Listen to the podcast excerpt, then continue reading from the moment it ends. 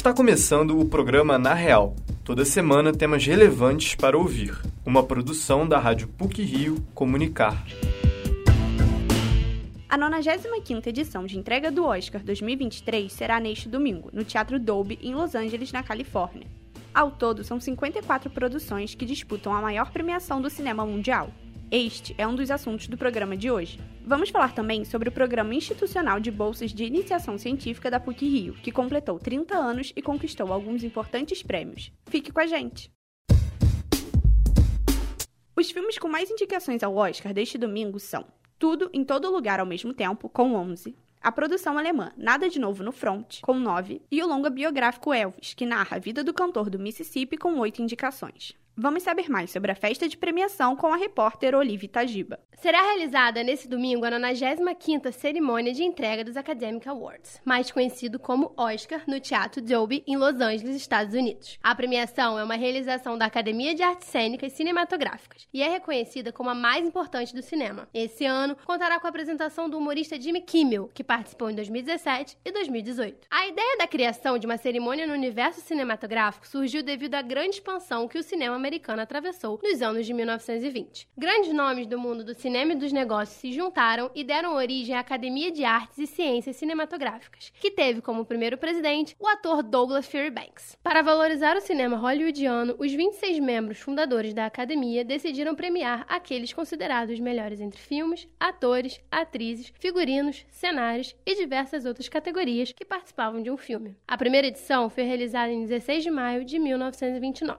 e contou com 270 pessoas que pagaram 5 dólares para assistir à cerimônia que premiou as melhores produções de 1927 e 1928. Com o passar dos anos, o Oscar se tornou o evento com maior importância no mundo cinematográfico e se adequou à diversidade do mundo moderno. O professor do curso de cinema da PUC Rio, Ney Costa, comenta sobre as mudanças que a cerimônia teve ao longo dos anos. A cerimônia de premiação diminuiu de tamanho. Havia prêmios para melhor maquiagem, efeitos especiais, mixagem, prêmios técnicos que não despertavam o interesse do espectador. Então eles começaram a ter dificuldades de comercializar o evento para a televisão. Sempre houve o mestre de cerimônias fazendo piada e comentários irônicos. Só que agora esse tipo de humor está meio arriscado. Haja visto o tapa que o Will Smith deu no Chris Rock na premiação do ano passado. O cinema nos Estados Unidos é uma das indústrias mais lucrativas e atraentes para o público. A cena hollywoodiana também ditou tendências e até hoje impulsiona outros segmentos de entretenimento que se relacionam através da cultura. Esse ano, a lista de indicações conta com 54 produções cinematográficas com diferentes temáticas, algo que surpreendeu os críticos de cinema. O professor René Costa comenta sobre essa questão nos filmes atuais.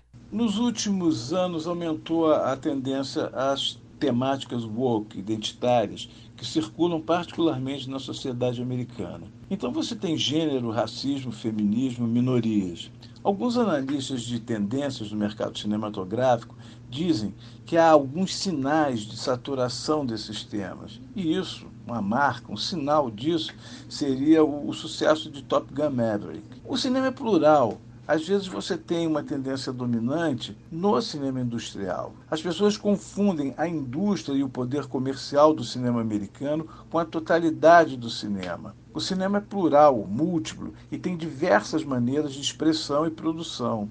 A Academia de Cinema, até alguns anos atrás, recebia fortes críticas pela falta de diversidade, tanto entre os membros que a formavam quanto entre os indicados. As estatísticas indicam que 94% dos membros eram brancos e 77% deles eram homens. Em 2016, a premiação recebeu diversas críticas por não indicar nenhum negro às 20 categorias de atuação pelo segundo ano seguido. Grandes influências do cinema como Spike Lee e Will Smith se negaram a comparecer ao evento e levantaram a hashtag Oscar ainda muito branco. Antigamente, o cinema americano era voltado principalmente às pessoas que sabiam sobre o cinema, com filmes de técnicos para técnicos. Atualmente, Hollywood tenta cada vez mais se encaixar e se comercializar com um novo público. O professor de cinema da PUC Rio, Ney Costa, explica sobre essa diversificação do cinema.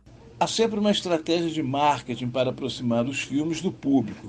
Hoje, há o fenômeno da digitalização do mundo. Você tem a multiplicação das telas e os modos, as possibilidades de ver um filme são muitas. A hegemonia da tela grande na sala de cinema não existe mais. A academia sempre foi muito voltada para o ambiente das referências culturais americanas. Um ou outro filme premiado pode fugir um pouco desse padrão, mas o melhor filme é quase sempre da indústria. Não vamos esquecer que o prêmio é dado pela Academia de Artes e Ciências Cinematográficas. Embora a atividade cinematográfica nos Estados Unidos possa ser discutida sobre a ótica de produção, distribuição e exibição de filmes, Hollywood também precisa ser analisada em termos de concentração e globalização. Ainda são poucos filmes estrangeiros que são indicados ao prêmio. A preferência ainda é de produções americanas com falas em inglês. Muitos críticos acreditam que o vencedor de melhor filme do Oscar em 2020, Parasita, uma produção sul-coreana e a primeira não falada em língua inglesa, foi apenas uma reação às críticas que recebiam e que irá demorar para a academia conceder um prêmio tão importante a um filme estrangeiro novamente. No Brasil, o público poderá acompanhar a cerimônia pelo streaming HBO Max e pelo canal da TNT às 9 horas da noite. O tapete vermelho começará às 6 horas da tarde pelo canal I.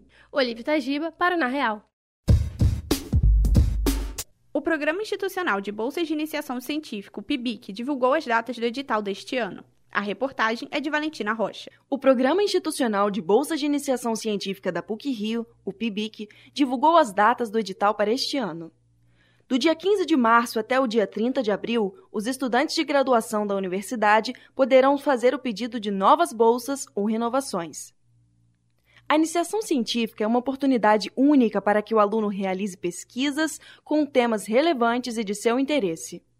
O coordenador do Programa Institucional de Bolsas de Iniciação Científica da PUC-Rio, Sinésio Pesco, explica de maneira detalhada como fazer parte do projeto.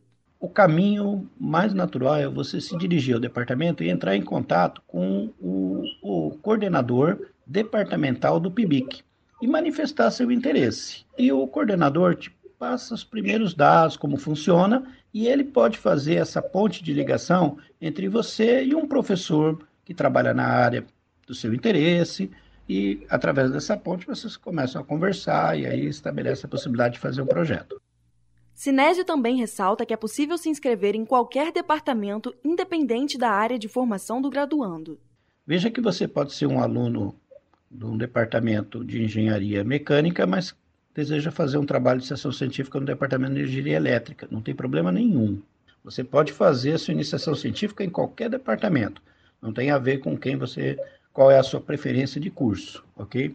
A ideia é que realmente seja o máximo possível interdisciplinar.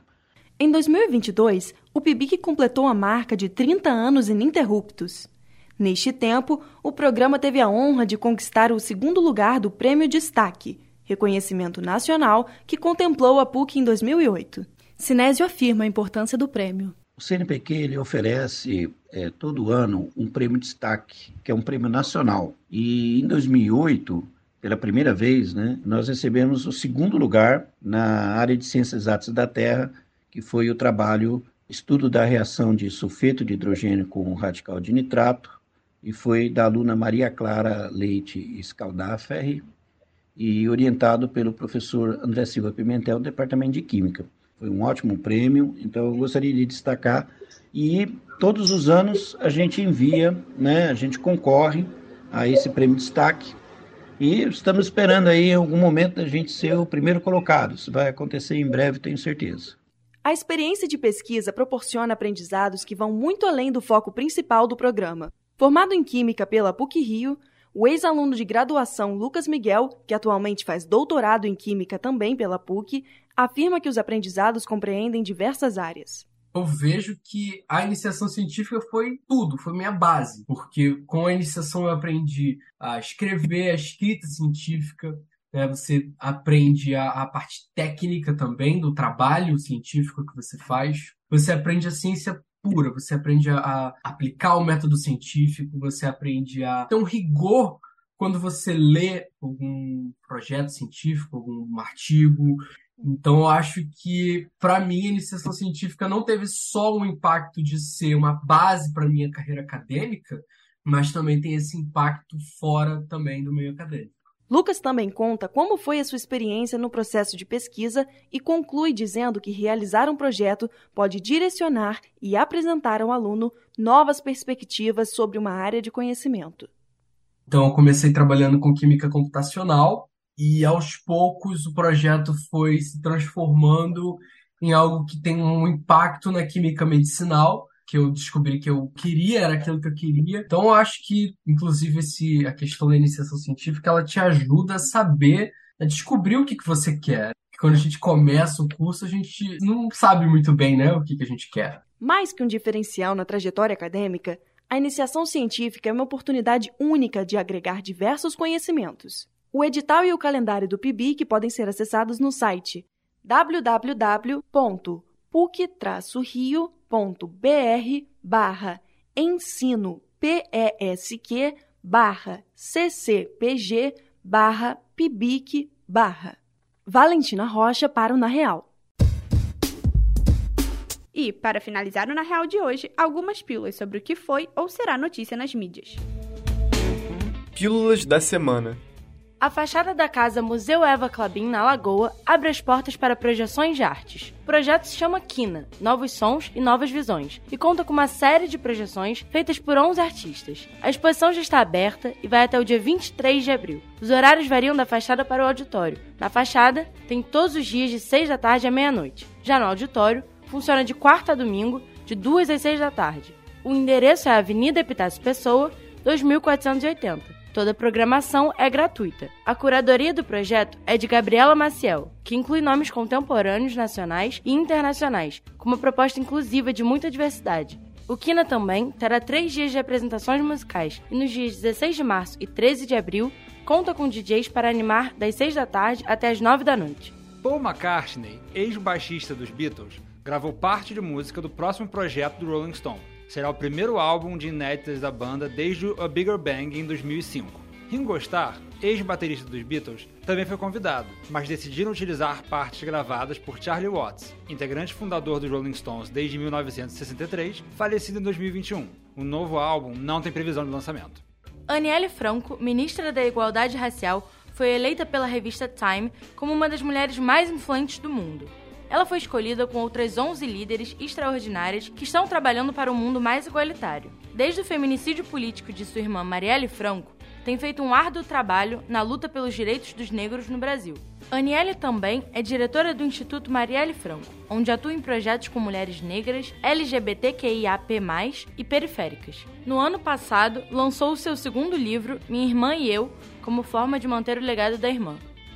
O Teatro XP apresenta Ilíada de Homero, montagem teatral do poema clássico grego que data do século IX a.C.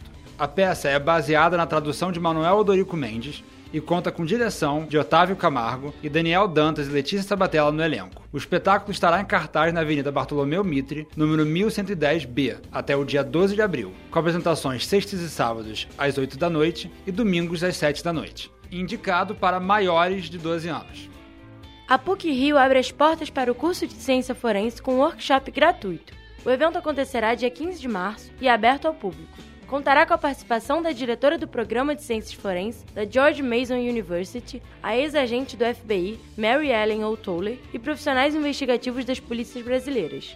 O evento será das 9h30 da manhã às 6h30 da tarde, no auditório do IAG, que fica localizado no terceiro andar do edifício Leme Lopes. O encontro contará com uma série de palestras e mesas redondas que discutirão as novas tecnologias do ramo e as possibilidades desse mercado no Brasil.